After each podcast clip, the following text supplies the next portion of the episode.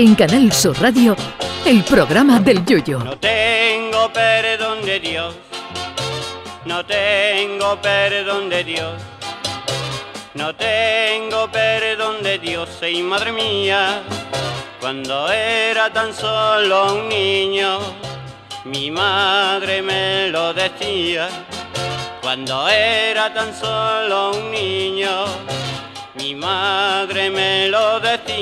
Hay un proverbio chino que dice, minuto a minuto, segundo a segundo, aumentan los tontos en el mundo. Bueno, en realidad esto no es un proverbio chino ni lo dijo Confucio, pero lo que no podemos negar es que es una verdad como un templo, aunque templo budista, si ustedes lo prefieren. Cierto es que algunos se pintan como tontos y en realidad son más listos que nosotros y lo que quieren en realidad es conseguir notoriedad con sus tonterías y que se hable de ellos. Sea como sea, la última de las carajotadas online ha sido la de una artista multidisciplinar que dice que se quiere casar con un holograma.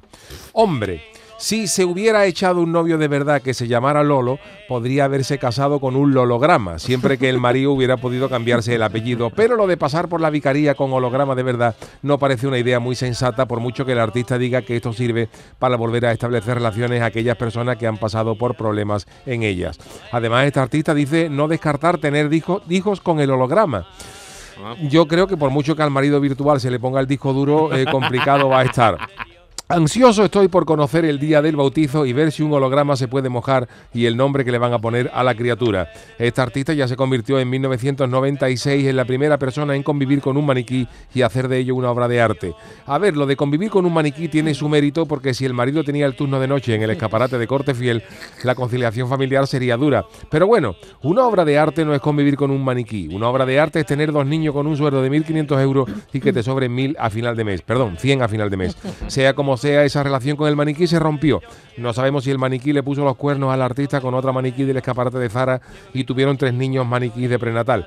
Pero se ve que a esta señora no le van los maridos convencionales y apuesta ahora por la boda con el holograma. Pero los experimentos de esta artista de Barcelona, afincada en Ámsterdam, no acaban aquí. Además, la artista también trabaja junto con el Museo de Arte Alimentario de Holanda en la creación de comida molecular que puedan disfrutar tanto humanos como humanoides. A mi señora, con todos los respetos, déjeme de invento de comida molecular, salvo que estemos hablando de átomos de lomo con neutrones de manteca colorada. Y no se le ocurra darle a probar la pringa a los robots que como R2D2 y C3PO prueben los molletes de pringa, sí que vamos a tener una rebelión de las máquinas y no la que escribió Stephen King. Pero ella sigue a su bola y dice que el convite de la boda con holograma será de comida molecular el primer banquete de este tipo en el mundo. Yo estoy felizmente casado con mi mariquilla, pero si la fortuna no se hubiera cruzado en mi camino y un servidor siguiera soltero, antes de que con un holograma yo me hubiera casado con una Thermomix que hiciera una buena lenteja con chorizo o una rumba para no tener que limpiar yo el piso. Pero como dijo Rafael Gallo, hay gente para todo.